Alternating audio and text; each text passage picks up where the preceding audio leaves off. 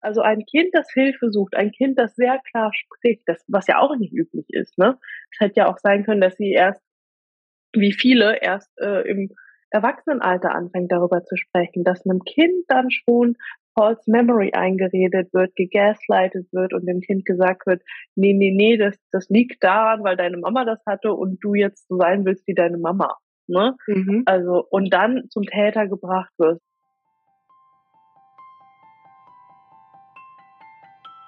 Hi und herzlich willkommen zum Survivor Queen Podcast, der Podcast für Opfer, Betroffene und Überlebende von sexualisierter Gewalt.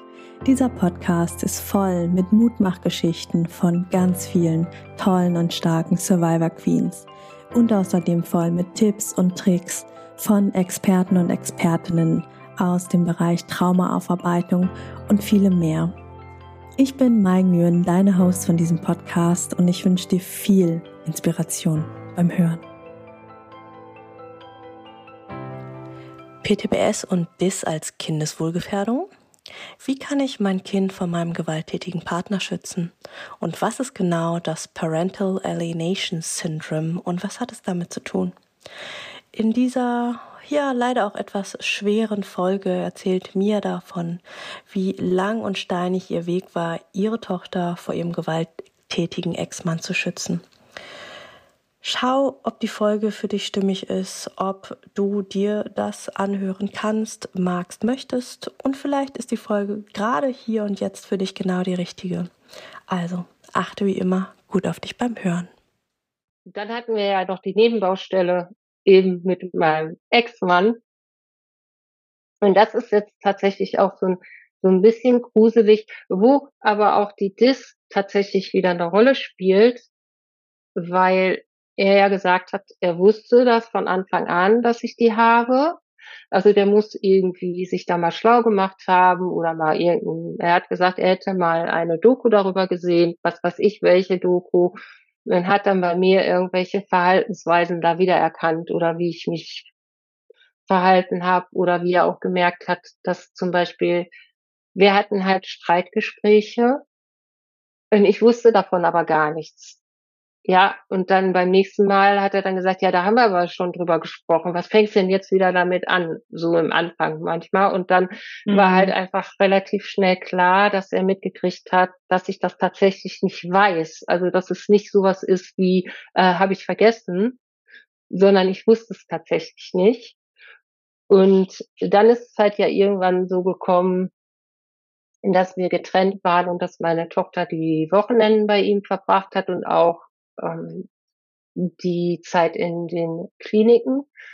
In, also in denen ich in der Klinik war, war sie dann auch mal bei ihm und auch manchmal in den Ferien länger und sie war dann halt immer ein bisschen auffällig und hatte dann halt häufiger Blaseninfekte und so. Und bei mir war das halt irgendwie so, ich war so ängstlich, irgendwas zu denken, was da sein könnte, weil ich mir dachte, jeder wird dann sagen, du stülpst jetzt deine Geschichte auf dein Kind. So. Mhm. Und das wollte ich nicht.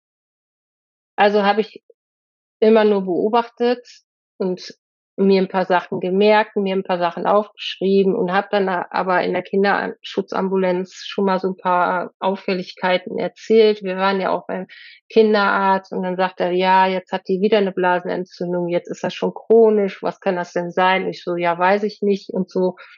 Ich habe also ganz wenig irgendwas geäußert. Aber als sie dann irgendwann sagte, dass sie nicht mehr zu ihm will, habe ich halt dann doch mal irgendwie was geäußert, weil ich hatte mich dann erinnert, als ich nämlich irgendwann aus einer Kli aus einem Klinikaufenthalt wiederkam zum Wochenende, hatte ich auf seinem Rechner so komische Filme entdeckt. Hm. Aber ich hatte das ja natürlich dann sofort wieder weggeschoben. Hm. Und das ist mir dann aber irgendwann wieder eingefallen. Und dann habe ich aber auch gedacht, nee, kannst du jetzt aber trotzdem nicht irgendwas äußern. Das macht man halt einfach auch nicht. Und du hast ja auch keine Beweise und sie sagt ja auch nichts. Sie sagt ja nur, sie will da nicht hin. Hm. Und dann bin ich zum Beispiel, als ich dann alleinerziehend war und aber wusste, ich brauche vielleicht zwischendurch mal Hilfe, zum Jugendamt gegangen und habe dann gesagt, hier, ich bin alleinerziehend und ich habe eine posttraumatische Belastungsstörung. Es könnte sein, dass ich vielleicht mal Hilfe brauche, wenn ich mal in eine Traumaklinik gehe. Und da war das noch nicht so, dass ich jetzt bei meiner Tochter da irgendwie was gedacht hätte. Ich fand das zwar alles merkwürdig, aber ich habe halt einfach nichts dazu gesagt erstmal. Und dann haben die aber gesagt, ja, okay, dann können wir mal gucken, Familienhilfe und so. Und dann ist direkt in der Akte von mir, nur weil ich die posttraumatische Belastungsstörung erwähnt hatte und psychische Erkrankung, dieser Zettel der Kindeswohlgefährdung da reingewandert. Oh weh. Und wie lange ist das her? Das ein bisschen zu einordnen. Ähm, das war ziemlich genau so 2006. Hm. Ja. 17 Jahre hin. Nee, rechnen 17 Jahre hin. Ja. Oh Gott, Mathematik. Mhm. Ja, und dann habe ich erst gedacht, wieso denn jetzt Kindeswohlgefährdung? Dann hat sie gesagt, ja, das ist so ein Abschätzungsbogen, den müssen wir da rein tun. Ich hatte aber auch noch Kontakt zum ähm, sozialpsychiatrischen Dienst, weil ich wollte ja möglichst gut eingebunden sein, damit mh, hm, alles für mich und meine Tochter gut läuft. Ne? Wenn jetzt mhm. irgendwie eine Krise wäre oder so, dass wir dann auch abgesichert sind und so weiter. Naja, und die vom äh, sozialpsychiatrischen Dienst hat dann aber gesagt, äh, wie jetzt? Direkt der Zettel Kindeswohlgefährdung da rein. Wieso das denn? Und ja, sag ich, weiß ich jetzt auch nicht so genau. Und das ist so skurril. Da gab es halt so eine schwierige Phase. Ich hatte mit ihr alleine gelebt und ich musste eine OP machen lassen. Und diese OP hat mich so dermaßen getriggert, dass ich zu, dem Zeitpunkt tatsächlich mich nicht um sie kümmern konnte. Und da war dann dieser, dieser Aspekt eingetreten, wo ich gesagt habe, jetzt kann ich mich nicht um sie kümmern, ich bin ja aber alleinerziehend. Wie machen wir das denn jetzt? Soll sie jetzt zu ihrem Vater? Dann hatte ich aber in der Zwischenzeit schon ein bisschen von den Auffälligkeiten auch bei den Jugendamtsgesprächen erzählt. Dann haben die gesagt, nee, sie soll da nicht zum Vater. Dann machen wir das jetzt anders dann ist sie untergebracht worden in eine Wohngruppe. So. Und dann war aber für mich klar, wenn ich jetzt diese Krisensituation bewältigt habe, also es ging dann darum, dass ich medikamentös eingestellt werden sollte in einer ähm, Klinik so für drei bis vier Tage stationär. Und in der Zeit sollte sie untergebracht werden. Und dann hatten die gesagt, können wir gucken, ob sie so lange bleibt, bis ich meinen Aufenthalt in der Traumaklinik zu Ende habe. Was ich nicht wusste, das hätte ich das ja nie gemacht, dass sie mir in der Zwischenzeit das Aufenthaltsbestimmungsrecht weggenommen haben von ihr. Wow. Ja. Und was sie mhm. mir dann aber erst so sieben, acht, neun, zehn Tage später dann erzählt haben. Mhm. Und ich dann so, wie jetzt? Und jetzt kann ich, dann war ich, hatte ich diese ähm, Einstellung der Medikamente, dann war ich wieder zu Hause. Und dann mhm. wollte ich sie natürlich wieder zu mir holen. Dann hatte ich das Aufenthaltsbestimmungsrecht nicht mehr. Und dann sollte sie aber nicht zu ihrem Vater wegen der Auffälligkeiten. Dann hat der aber auch angefangen zu stänkern und hat dann, dann das alleinige Sorgerecht beantragt. Und dann waren wir mittendrin in so einem Verfahren. Hm. Ich hatte das Aufenthaltsbestimmungsrecht nicht mehr, er ja auch nicht. Das wurde dann auf das Jugendamt übertragen. Und dann hatten wir halt äh, dieses Verfahren. Und dann war das halt eben so, dass der Gerichtstermin war, während ich in der Traumaklinik war. Dann habe ich überlegt, was mache ich denn jetzt? Sage ich jetzt Traumaklinik ab oder gehe ich trotzdem hin und bin dann danach fit und krieg sie dann auf jeden Fall dann danach wieder. Mhm. Da war halt ein Gerichtsverfahren, während ich in der Traumaklinik war und das war 2007.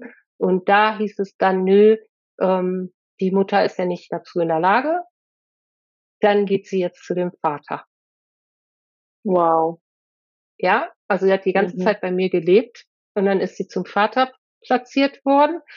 So, und dann hat er die drei Monate gehabt, meine Tochter, und hat dann aber gemerkt, ach nee, so easy going ist das jetzt hier nicht so als alleinerziehender Vater und irgendwie kriege ich das alles nicht hin. Dann hat er mich angerufen und sagt dann, nee, hör mal, ich kann das alles gar nicht, kannst du die nicht wieder nehmen? Dann habe ich natürlich gesagt, ja klar, komm her. ist meine Tochter wieder bei mir gewesen. In der Zwischenzeit lief aber vom Familiengericht das Hauptverfahren ums Sorgerecht und das hieß, es wurden Begutachtungen äh, beauftragt und das lief dann halt alles schon. Und mein Ex-Mann hat aber dann dem Jugendamt und dem Familiengericht nicht Bescheid gegeben, dass sie wieder bei mir war.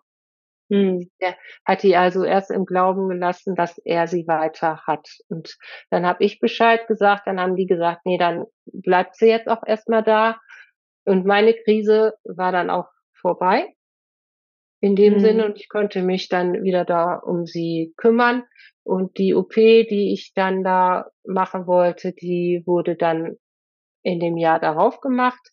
Und dann war das halt so, dass sie wieder bei mir war, aber die Wochenende bei ihrem Vater weiter verbrachte und dann ja nochmal verstärkt sagte, dass sie nicht mehr dahin möchte, mehr Auffälligkeit zeigte, also auch ähm, ins Somatische gehen, so wie, ähm, ja, sie hat wieder in die Hose gemacht und so Kram, ne? Und ich einfach mhm.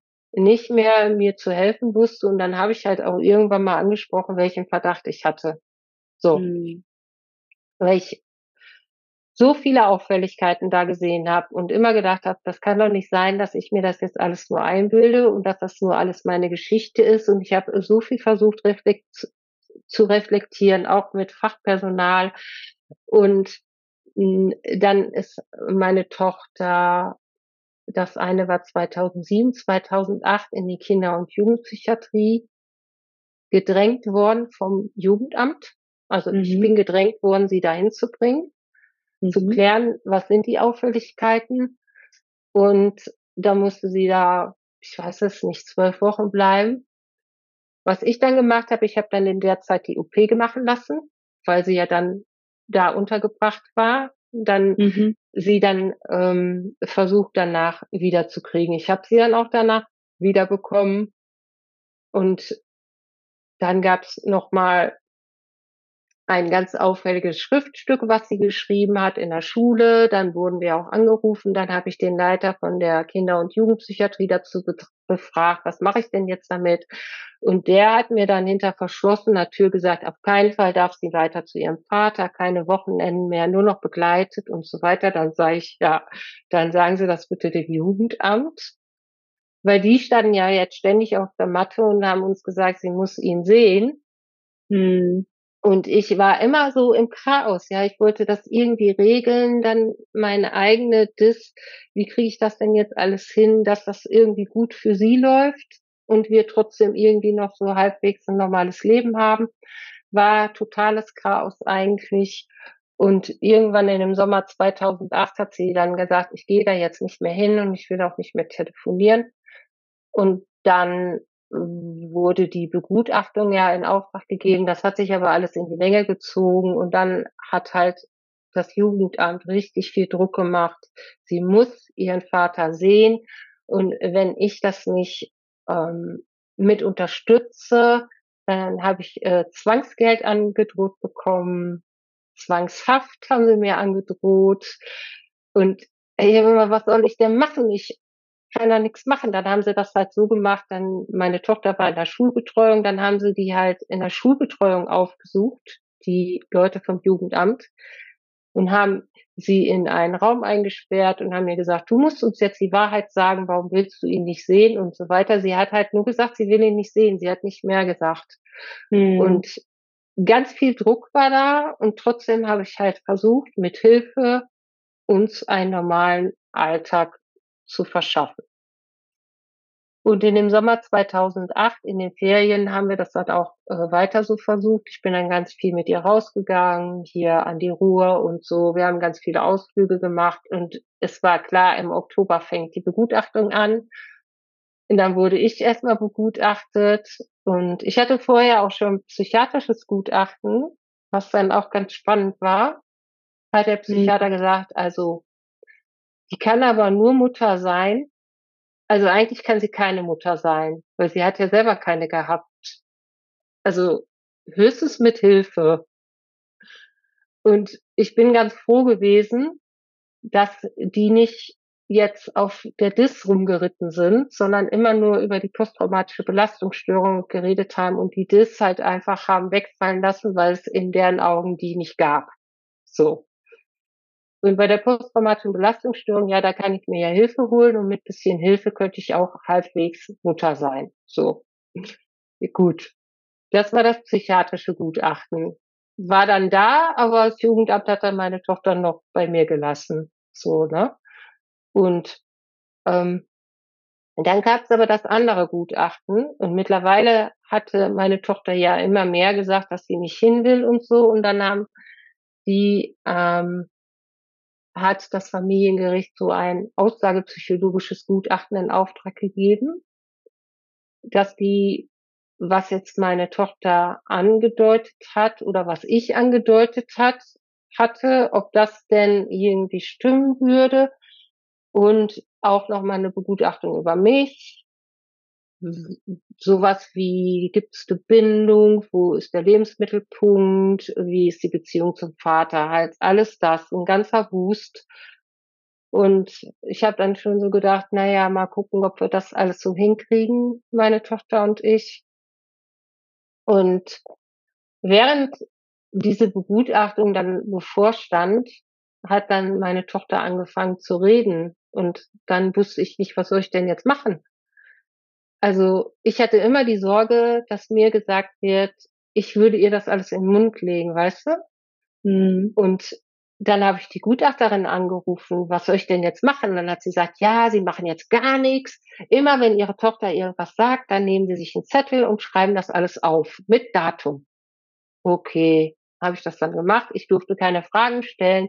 Ich musste auch gar nichts dazu sagen. Also stell dir vor, ein Kind erzählt dir irgendwas und du darfst als Mutter jetzt gar nichts dazu sagen, sondern du sollst wirklich einfach ohne Kommentar nur einen Zettel nehmen, aufschreiben oder sie selber aufschreiben lassen, selber aufmalen lassen, mit Datum versehen und wegpacken. Habe ich mhm. dann alles gemacht.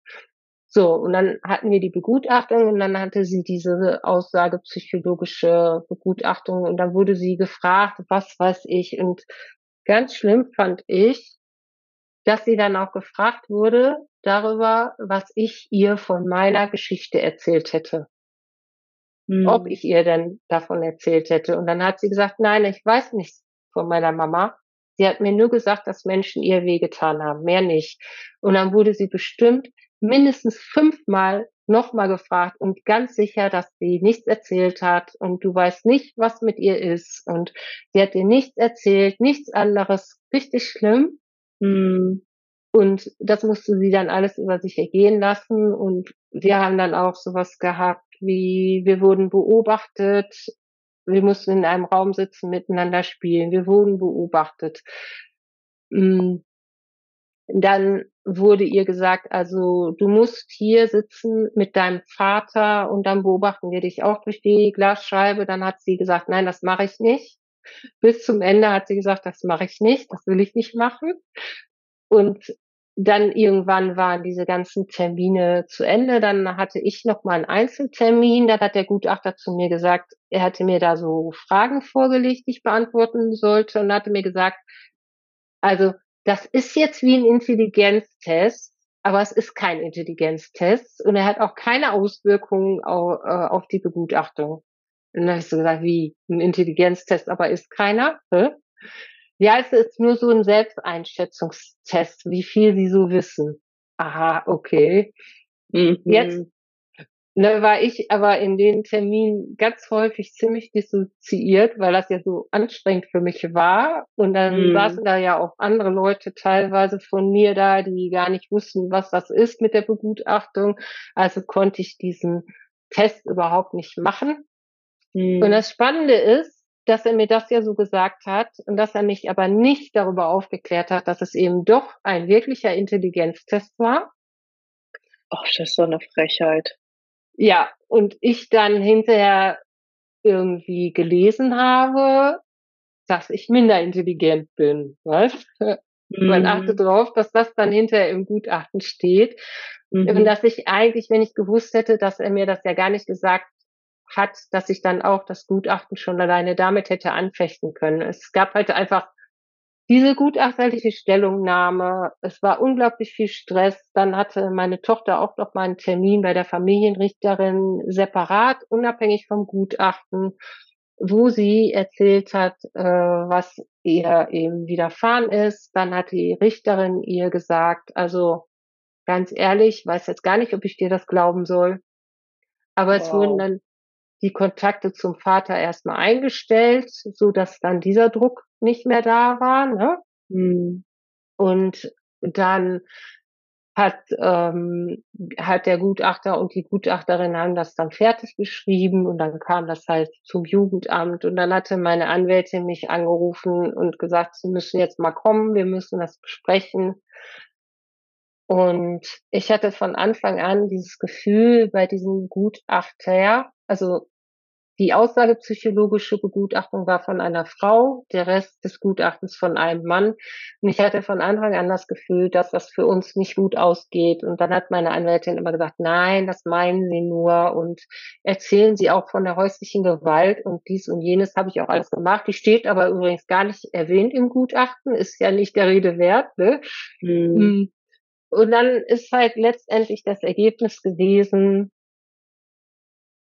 was ich sehr spannend fand, dass sie zwar nicht meine Dis erwähnt haben, aber natürlich meine Geschichte mit der sexualisierten Gewalt, dass ich eben mich nur da drin bewege und dass daraus mein Leben besteht und dass ich dadurch sozusagen meiner Tochter die Möglichkeit gegeben habe, das auch von sich zu glauben, dass sie das erlebt hätte und dass sie mhm. sich das halt eben deswegen selber einredet und dass ich deswegen eine hohe Kindeswohlgefährdung für sie bin und dass sie dann sozusagen von mir entfernt werden muss und also auch in einer anderen Stadt leben muss und auch aus der Schule raus und eben auch eine andere Therapie haben muss.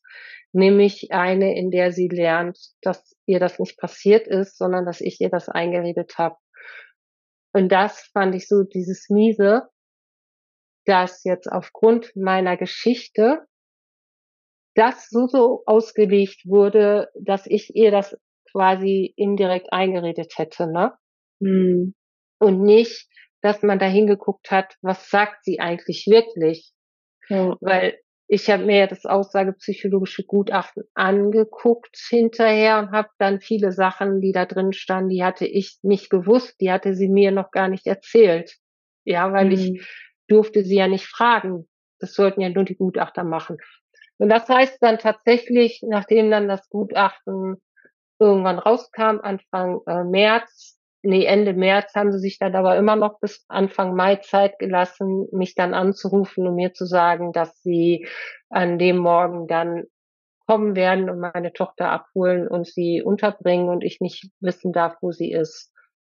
Und ähm, das war schon eine sehr, sehr schwierige Situation für uns beide, weil sie auf der einen Seite ihre Hauptbezugsperson verloren hat, nachdem sie etwas erzählt hatte, was sie belastet hat. Und für mich war es einfach unglaublich schwierig, weil ich ja keine Ahnung hatte, was passiert denn jetzt.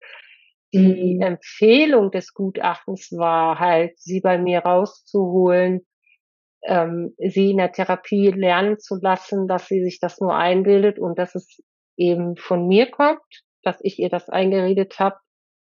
Also sprich auch so ein bisschen False Memory mhm. Zeug und dass sie lernen muss, dass das alles nicht stimmt und dann wird sie zum Vater umplatziert. Und zu mir darf sie dann nicht mehr, weil ich hochgefährlich für sie bin. Das war so richtig so erschreckend, ne? Also ja. es ist das, äh, also es fühlt sich einfach an wie verkehrte Welt, ne? Also da ja. berichtet ein Kind über Missbrauch und wir wissen ja, ne, also das so doof das ist, ne, es sind Fakten.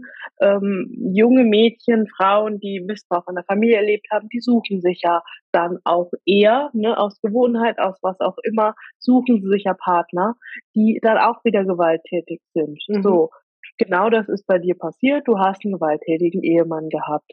So, und dass er sich dann auch noch an eurem Kind vergeht, ja, ist jetzt auch, also statistisch absolut nicht unrealistisch, ja. Mhm. Und dass dann quasi dem Kind dann, also ein Kind, das Hilfe sucht, ein Kind, das sehr klar spricht, das, was ja auch nicht üblich ist, ne?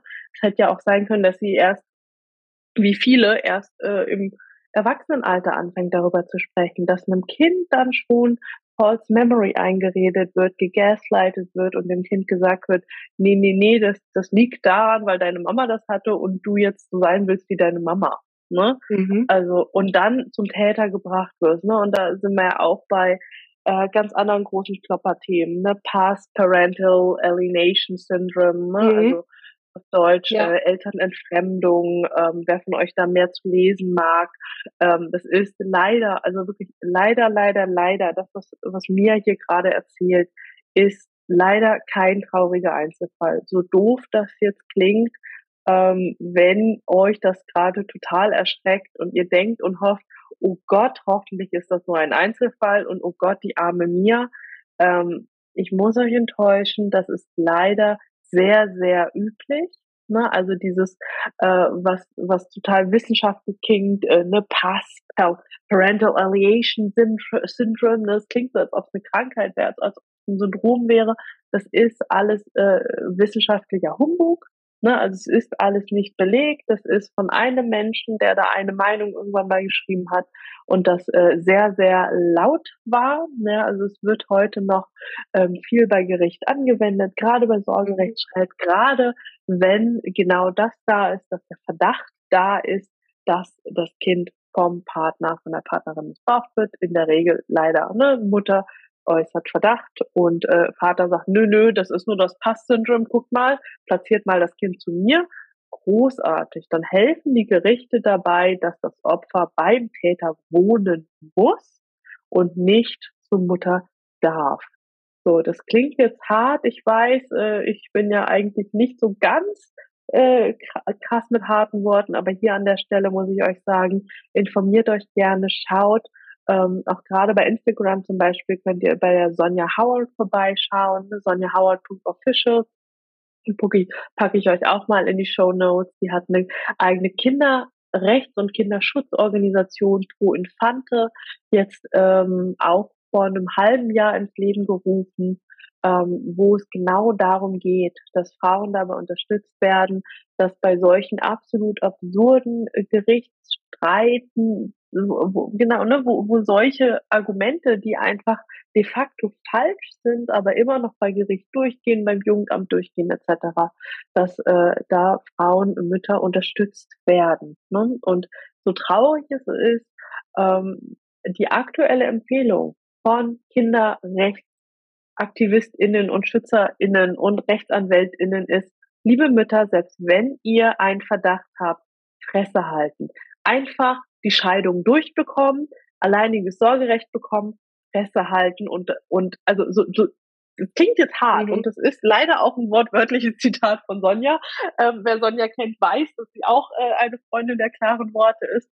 Ne? Also Fresse halten im Sinne von dem Jugendamt und dem Gericht gegenüber, ne? sondern wirklich einfach die Scheidung durchbekommen, mit dem Kind in Anführungsstrichen abhauen und äh, dann schauen, dass das Kind in Therapie kommt, dass die Aufarbeitung dann passieren kann. Und ähm, da muss ich einfach sagen, also es schockt mich bis heute und es ist leider, also das, was, was du hier mir beschreibst, ist eins zu eins das Paradebeispiel für genau all diese Fälle, von denen Sonja immer und immer und immer wieder äh, mit ihrer Organisation von berichtet und ich jedes Mal da sitze und denke, das darf doch nicht wahr sein. Wo leben wir denn hier? Ne, und gleichzeitig, ne, also einfach, dass ihr die zuhört, die da vielleicht weniger Relation und Bezug zu habt, dass ihr einen kleinen Abgleich in die Realität habt. Und es tut mir leid, dass das gerade keine happy deppy, alles ist cool und schön Folge ist, sondern eben auch einfach ein Erfahrungsbericht von mir, darüber ist, okay, wie ist es denn als Mama mit PTBS und wie ist es denn, wenn ich so offen mit Jugendamt und ähm, sozialen, äh, psychosozialen Dienst etc. umgehe, ähm, was da auch leider an Scheiße passieren kann. Ne? Nicht muss, nicht mhm. muss, aber hier leider auch passiert ist und gleichzeitig magst in Relation setzen. Ne? Ähm, wie alt ist deine Tochter heute hier? Heute 24.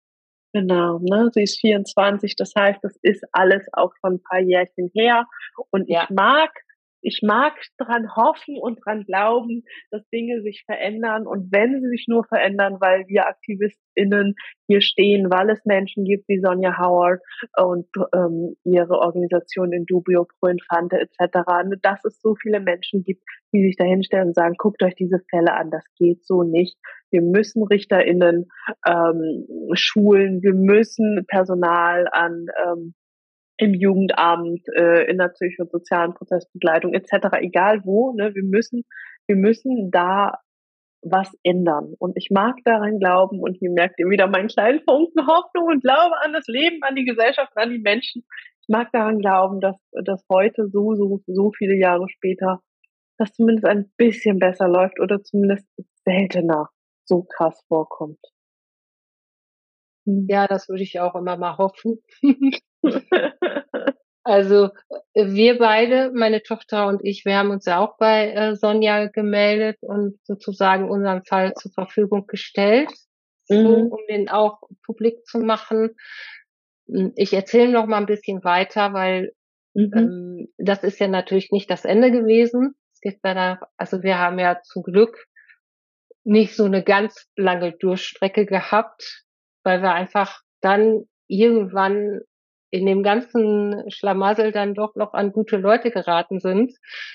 Und das macht es halt eben auch aus, wie wirst du eigentlich betreut? Was sitzen da für Leute in den Ämtern, in den Behörden oder auch in den Einrichtungen und welche Haltung haben die zu diesem Thema? Das spielt eine ganz große Rolle. Wenn jetzt gleichzeitig schon immer gesagt wird, das glauben wir dem Kind nicht oder wenn halt diese Theorie immer vorhanden ist, das wird sowieso nur eingeredet, dann ist das halt schwierig, da eine, ein, eine Umkehrung zu bewirken, also Menschen davon zu überzeugen, ja, guck doch mal dahin, dahin und dahin. Also bei meiner Tochter waren einfach viele Auffälligkeiten da. Und bis ich das selber alles geschnallt hat, hat das ja auch eine Weile gedauert. Mhm. Und wir hatten halt diesen Tag der Inobhutnahme und es ist halt so krass, dass ich ja schon eine ganze Weile auch beim sozialpsychiatrischen Dienst ähm, betreut wurde, aber jetzt nicht in dem Sinne, dass ich eine Betreuung hatte, sondern ich habe mich regelmäßig mit einer Frau getroffen und wir haben uns unterhalten und was kann ich noch anders machen und besser machen, um auch für mich zu sorgen, was auch wichtig ist, wenn man Mutter ist ja. Mhm. Wenn man auch belastet ist, wie kriege ich das auch hin, dass ich für mich sorge, damit es mir besser geht und meine Tochter dann davon profitiert. Und die hat halt gesagt, in den ganzen Zeiten, wo ich jetzt bei Ihnen im Haushalt bin, bin ich nie angerufen worden vom Jugendamt, dass mal eine fragt, wie sehen Sie das denn? Mhm. Könnte da was dran sein. Aber mhm. Tag der Inobhutnahme da haben sie angerufen und gesagt, können Sie bitte da in den Haushalt kommen, damit die, damit ich nicht durchdrehe bei der Inobhutnahme, ja. Mhm. Netterweise, damit dann jemand da ist für mich. Fand ich ja nett, dass sie sich dann mal darum Sorgen gemacht haben. Und das ist dann auch so gewesen, dass sie meine Tochter aus der Schule abholen wollten und ich das eigentlich gar nicht erfahren sollte. Aber dann hatte sie mich ja dann doch angerufen. Mhm. Und ich bin dann aber zuerst in die Schule gefahren und habe meine Tochter dann da rausgeholt und wir sind dann nach Hause gefahren und dann habe ich ihr das gesagt, pass auf, das wird gleich so und so passieren. Und oh wow. Ich, ich wusste ja schon, was in dem Gutachten drin war und ich hatte sie schon so ein bisschen vorbereitet. Das mhm. wird gleich so und so passieren. Ungefähr in einer Stunde werden die hier klingeln und dann werden wir dich mitnehmen. Und ich weiß nicht, wann wir uns wiedersehen. Und ich weiß nicht, ob du wieder bei mir leben darfst. Ich weiß es nicht. Und wow. dann hat sie gesagt, ja, ich weiß das, aber ich glaube an dich. Was wir gemacht hatten, wir hatten so ein kleines Handy. Das hatte sie immer mit zur Schule. Sie wollte so ein kleines Handy haben. Kein Smartphone, halt einfach so ein kleines Klapphandy, ne? Mhm. Und wir haben dann überlegt, wie können wir das denn sozusagen mitschmuggeln?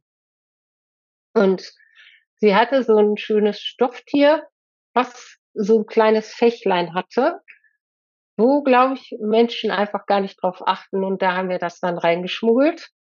Und dieses Stofftier hat sie mitgenommen. Und das Ladegerät war im Rucksack. Und dann kamen die dann auch, die Damen vom Jugendamt zu dritt. Einmal die Sachbearbeiterin, die für mich zuständig war, dann noch eine andere Kollegin und eine Praktikantin. Und dann muss man sich vorstellen, ich hatte ja mal Glück, dass sie nicht mit der Polizei gekommen sind, ja. Kein mhm. Beschluss hatten sie, sondern nur die Ankündigung, wir nehmen das Kind jetzt mit. Dann sind die in ihr Zimmer gerannt, in das Zimmer meiner Tochter, haben die Klamotten aus dem Schrank gerissen, in eine Tasche geschmissen und ich stand da so, äh, wie jetzt? Wow. Krass. Und dann habe ich zu der Frau gesagt, und Sie gehen jetzt mal in die Küche, da gibt es Kaffee und ich mache jetzt hier die Tür zu und ich packe mit meiner Tochter die Tasche. Ja. glaube, ich war da nicht besonders freundlich. Äh, die ist dann tatsächlich, dann sind die darüber gegangen und dann haben die sich mit den Damen vom sozialpsychiatrischen Dienst unterhalten, die dann mittlerweile auch da waren. Und dann habe ich mit meiner Tochter noch geparkt und dann haben wir noch ein paar Sachen bes besprochen und uns gedrückt und dann kamen die schon und dann haben sie sie wie zu eine Schwerverbrecherin abgeführt, ja. Von drei Leuten umringt, zum Auto gebracht und tschüss.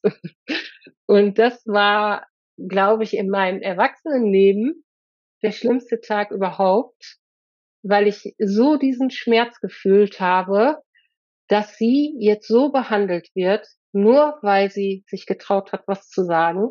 Mhm.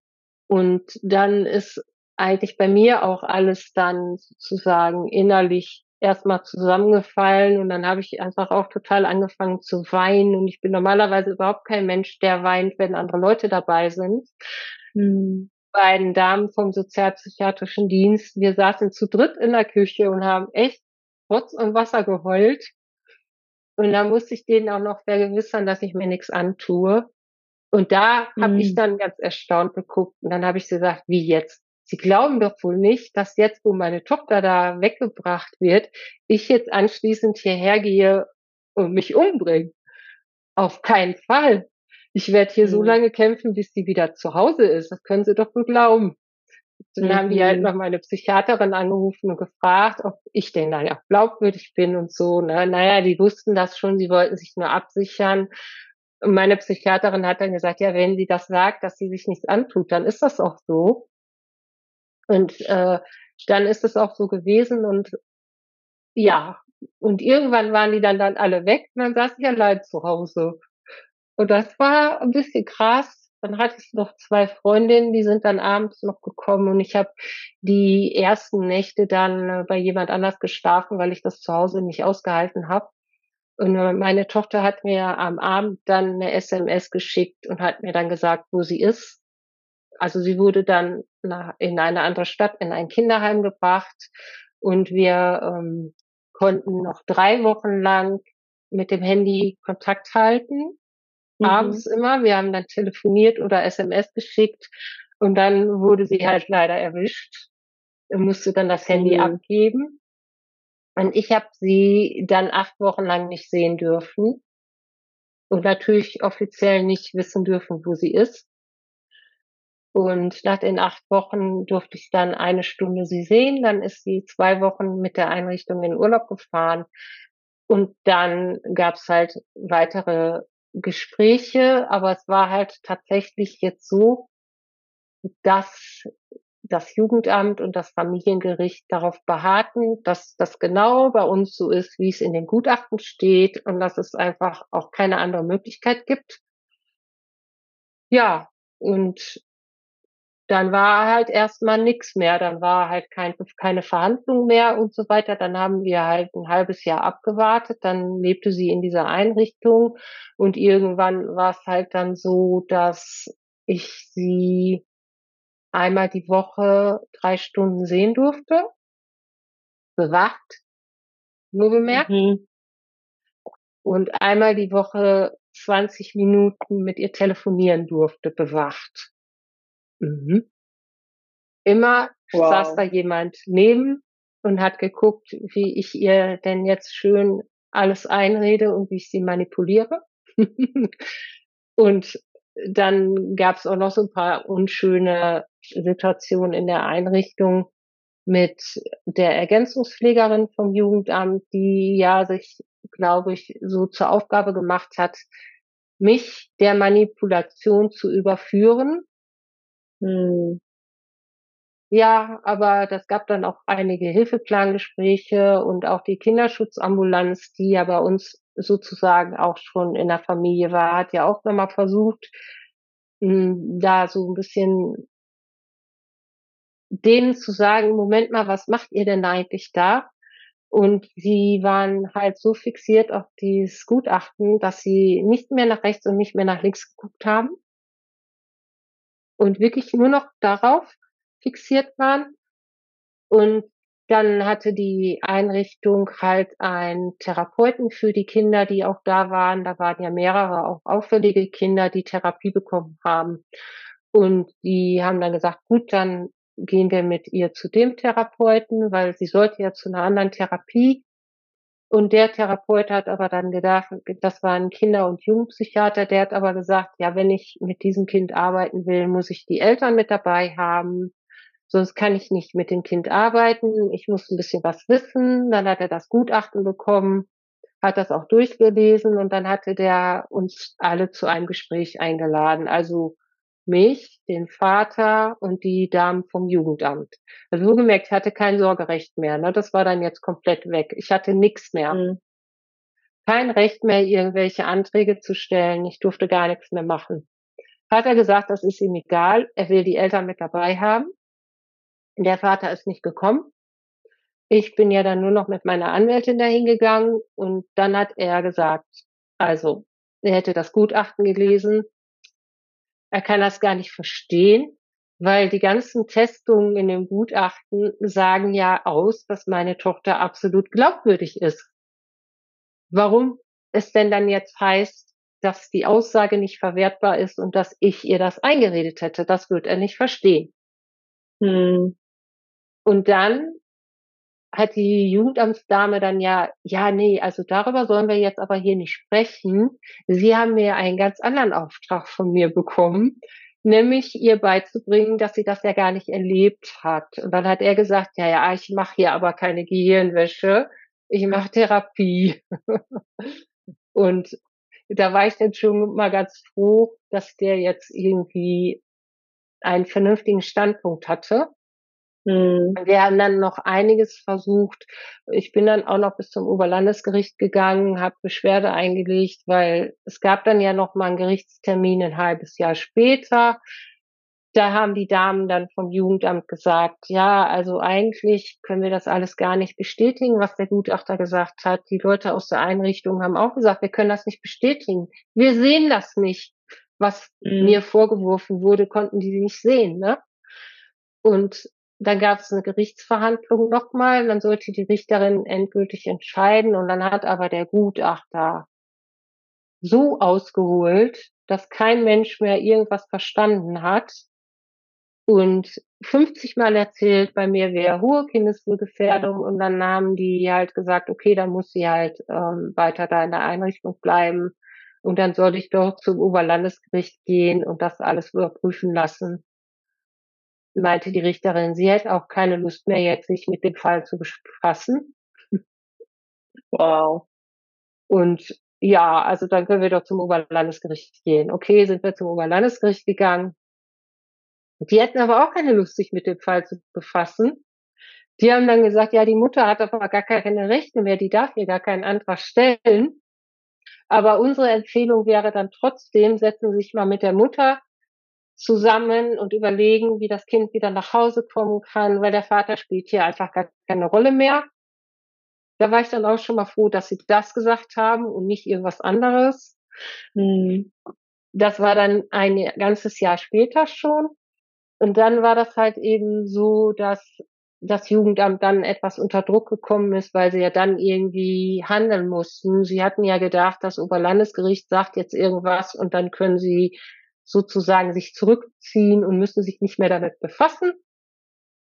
Und dann haben wir noch im Gerichtsgebäude mit den Mitarbeitern des Jugendamtes gesprochen und dann haben die gesagt, ja, okay, dann machen wir in der nächsten Woche einen Termin und dann sprechen wir über die Rückführung. Ja, dieser Termin ist dann drei, vier Wochen später erst passiert und da haben wir dann gar nicht über die Rückführung gesprochen, sondern einen Kennenlerntermin gemacht, weil wir dann eine neue Mitarbeiterin bekommen haben weil ich in der Zwischenzeit von Stadtbezirk in die Innenstadt gezogen bin, also vom Stadtrand in die Innenstadt und dann war eine andere Mitarbeiterin im Fall. Und da hatten sie sich gedacht, dann könnten wir doch jetzt mal eine nette Kennenlernrunde machen. Und wir sprechen okay. nicht über die Rückführung. so, und danach ähm, gab es aber dann einen Wechsel in der Vormundschaft, in der Ergänzungspflegschaft und diese Person haben wir, meine Anwältin und ich, dann mit ins Spiel gebracht und Gott sei Dank wurde die dann auch Ergänzungspflegerin von meiner Tochter. Und als die dann sozusagen die Ergänzungspflegerin hatte halt die Elemente des Sorgerechts, Aufenthaltsbestimmungsrecht, Gesundheitsfürsorge, Recht, Anträge zu stellen. Und die hat dann gesagt, okay, ich habe das Gutachten gelesen, ich kann das alles nicht, weil, also sie konnte das alles bei meiner Tochter nicht sehen. Und sie ist der Meinung, das Kind gehört nach Hause. Und dann ist meine Tochter dann nach 18 Monaten nach diesem Personalwechsel aber erst wieder nach Hause gekommen. Wow. Nichts mehr mit Bewachung. Also auf einmal war ich keine Kindeswohlgefährdung mehr und auf einmal war alles wieder gut. Hm? Jo. Das war dann auch eine krasse Wendung, weil dann waren wir auf einmal nicht mehr bewacht, sondern wieder alleine. Wir könnten mhm. halt alles irgendwie wieder so machen wie vorher, aber das war dann auch nicht so einfach, weil letztendlich mussten wir dann schon auch gucken, dass wir wieder zueinander finden ja. und dass sie zu Hause wieder ankommt. Und ich war in der Zeit so sehr damit beschäftigt, um sie zu kämpfen, dass ich gar nicht mehr mich mit mir beschäftigen konnte. Was ist jetzt mit mir und mit meiner Dis und wie gehe ich jetzt weiter damit um? Und hatte dann schon auch, als sie dann wieder zurück war, schon ein bisschen Schwierigkeiten, mich selber wieder so zusammenzurappeln. Weißt du, wie ich meine? Mhm. Dass ich auch irgendwie das wieder hinkriege. Ich kann jetzt aus diesem hohen funktionalen Modus auch ein bisschen wieder rauskommen und in der Therapie immer wieder mich ein bisschen um mich kümmern und gucken, was hat das denn mit mir alles gemacht? Und das war dann auch nochmal so eine Phase, die ein bisschen schwieriger war, sage ich jetzt mal. Aber wir waren einfach halb froh, als sie dann wieder zu Hause war und sie war ja dann, ist dann in die neue Wohnung gekommen und ist dann erstmal noch in der anderen Stadt in die Schule gegangen, hat aber dann hinterher auch gewechselt und das Krasse war dann halt nur, dass wir keine Entschuldigung oder irgendeine Erklärung des Jugendamtes bekommen haben, warum denn jetzt das alles doch nicht so war, wie sie mhm. behauptet haben. Und warum es denn jetzt möglich war, dass ich nicht mehr erziehungsunfähig und nicht mehr minder intelligent und nicht mehr hochgefährlich war, sondern dass ich jetzt doch alleinerziehend mit posttraumatischer Belastungsstörung und DIS mein Kind erziehen konnte. Mhm keine Erklärung dafür. Nur, dass bei uns doch alles wunderbar läuft und dass die Ergänzungspflegerin gesagt hat, ich habe absolut das Gefühl, dass sie das gut hinkriegen und ihre Tochter ist halt, sie hat halt anders gesprochen, sie hat halt schon sehr deutlich und wie vielleicht ein bisschen wie eine Erwachsene gesprochen, aber das war halt so ihre Art, ne? Die war, die hat auch immer ganz viele Bücher gelesen Und da kamen viele Menschen, also auch gerade die Gutachter, nicht mit zurecht. Die haben dann halt eben gedacht, alles, was sie sagt, ist eben eingeredet. Sie würde normalerweise mhm. anders sprechen. Aber sie hat eben immer so geredet. Da konnte mhm. ich ja mhm. nichts für so in dem Sinne. Und dann hatten wir noch so ein, zwei Familienpflegerinnen, die aber, wo meine Tochter dann gesagt hat, nee, mit denen will ich nicht mehr sprechen. Ich habe keinen Bock mehr. Mhm. Was dann hieß, ich musste da mit denen dann immer reden.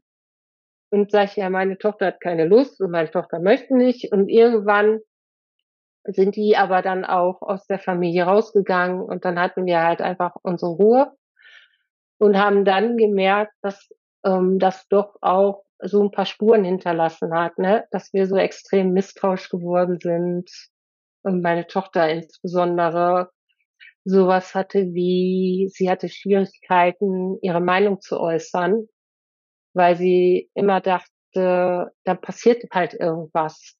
Hm.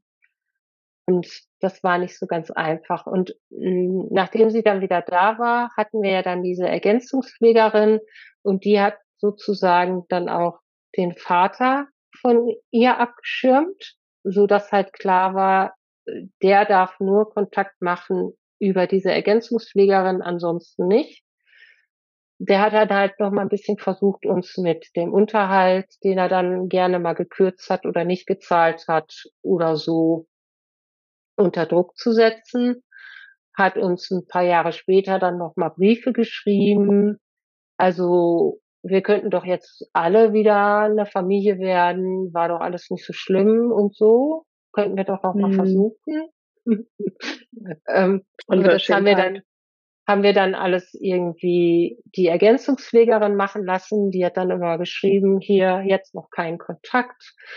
Und irgendwann nach drei Jahren hat sie dann bei Gericht einen Antrag gestellt, dass sie die Ergänzungspflegschaft abgeben möchte und dass das Sorgerecht wieder auf mich übertragen werden soll.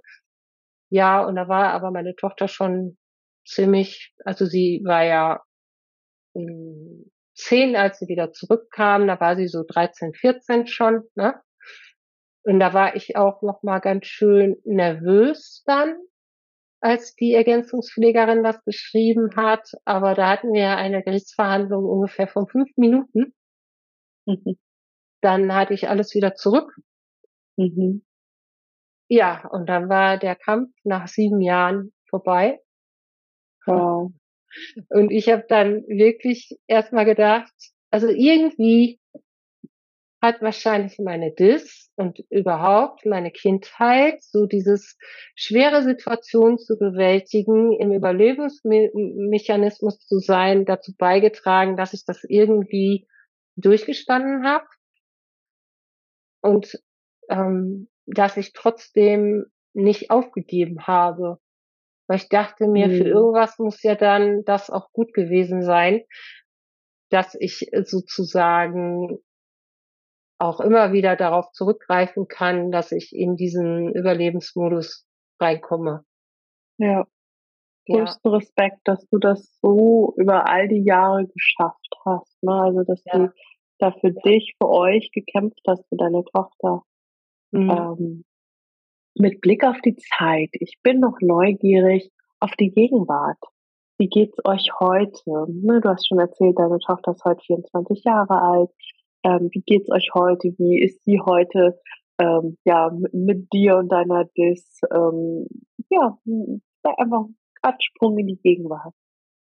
Ja, das ist ähm, ganz spannend auch. Also ich erzähle noch mal kurz, dass als meine Tochter dann ungefähr so 16, 17 war, sie ja dann mitgekriegt hat, dass ich auch ähm, Öffentlichkeitsarbeit mache und sie natürlich dann auch neugierig war, was heißt denn eigentlich das und was bedeutet das? Und hm, als sie dann älter war und wir leben ja halt schon zusammen in einem Haushalt, hat sie dann ja schon auch manchmal, sagen wir mal, Dissoziationen mitgekriegt oder auch, dass mir abends manchmal nicht so gut geht, weil da verstärkt Dissoziationen auftreten. Und dann haben wir halt zusammen überlegt, was kann sie denn mal lesen oder was kann sie sich mal angucken.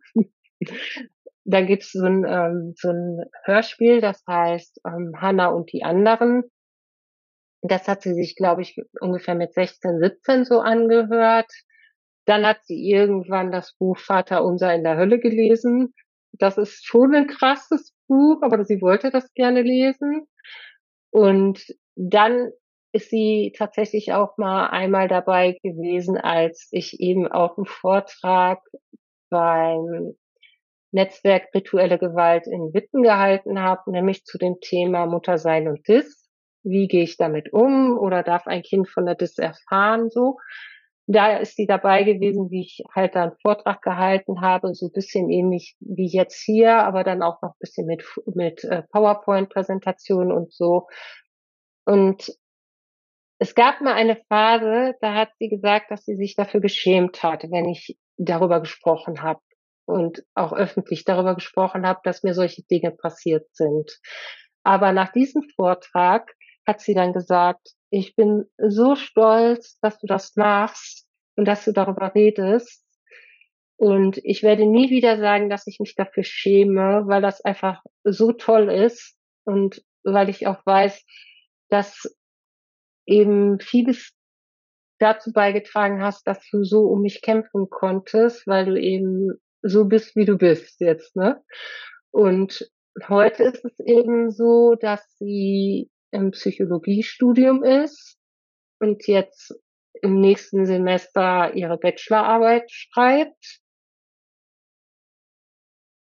und sich halt natürlich sehr viel auch, äh, sagen wir mal, mit neurowissenschaftlichen Dingen im Gehirn beschäftigt, mhm. auch viel mit Trauma und was macht das im Gehirn, welche Veränderung bewirkt das und dass wir halt immer noch zusammenleben. Mm. Also wir leben noch zusammen, obwohl sie ja schon erwachsen ist, aber sie macht halt ihrs und ich mache halt meins. Es ist ein bisschen so wie eine WG. Und natürlich haben wir halt auch so unsere äh, Reibungspunkte, Mutter, Tochter manchmal noch, ne? Aber es ist schon so, dass wir ganz froh sind, dass wir uns so haben und dass ich aber trotzdem auch sehr darauf achte, dass sie nicht in diese Funktion kommt, glauben zu müssen, sie müsste auf mich aufpassen, weil das war zwischendurch auch mal so ein bisschen, ne? Mhm. Wenn sie dann merkt, dass es mir nicht so gut geht, dass sie dann denkt, ah ja, jetzt muss ich aber mal ein bisschen gucken und machen und versuche ich halt auch immer, wenn, wenn ich das mitkriege, sie da, also ihr die Verantwortung, die meine ist, wieder wegzunehmen. Mhm. Meine, nicht deine. Ja.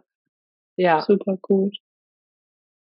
Und auch wenn das jetzt vielleicht ungewöhnlich äh, klingen mag, aber wir haben schon auch vor, noch so ein bisschen länger zusammen zu leben, weil auch immer noch so ein bisschen das Gefühl da ist, dass wir noch was nachholen müssen aus dieser Zeit, in der sie weg war, so, also vom Zusammensein her und so und ähm,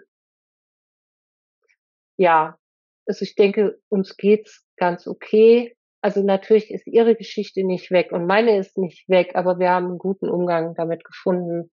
Und mhm. wir sprechen auch manchmal über die Zeit, aber das ist halt jetzt nicht jeden Tag Thema, aber manchmal schon. Wenn zum Beispiel wieder irgendwie so klar ist, dass da nochmal wieder was hochkommt und meine Tochter merkt jetzt gerade in ihrem Verhalten, ah ja, okay, das könnte jetzt was damit zu tun haben, dann fragt sie mich halt auch manchmal, weißt du, was war denn da und da und wie war das denn und könnte das damit zusammenhängen, ne?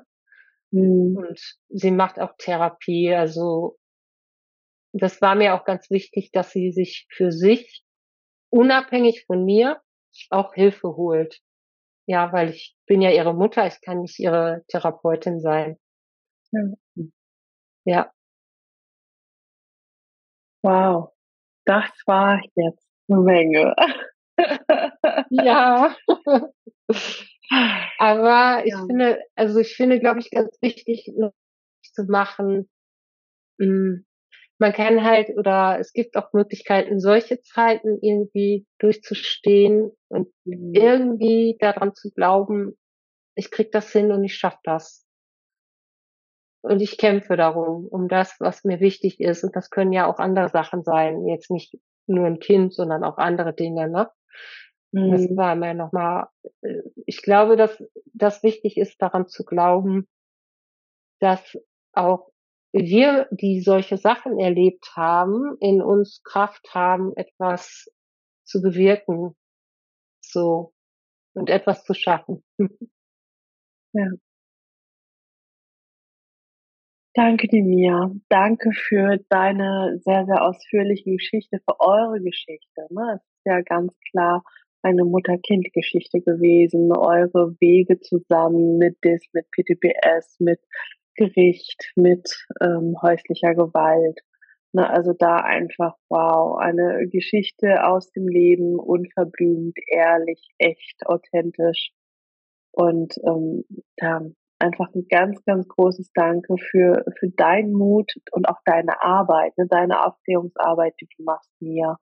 Ähm, wenn ihr mir ähm, folgen wollt, äh, der Link ist in den Show Notes zu ihrem Instagram-Account, Walk of This, da macht sie ganz, ganz großartige Aufklärungsarbeit, noch mehr zum Thema Dis und auch ne, zu den, ähm, ja, also nochmal als, als sehr, sehr laute Stimme zu dem, was äh, leider in letzter Zeit medial durch die Gegend ging mit den False Memory Sachen, ähm, gehen wir jetzt mal nicht näher drauf ein. Da könnt ihr einfach nochmal alles nachlesen und da schauen und es ist ähm, ja, ich, ich finde es einfach sehr, sehr stark von dir, dass du deine Stimme erhebst, Mia, und auch, dass du uns hier nochmal ganz anders als in deinem Aufklärungsaccount nochmal mit auf deine ganz eigene Reise genommen hast.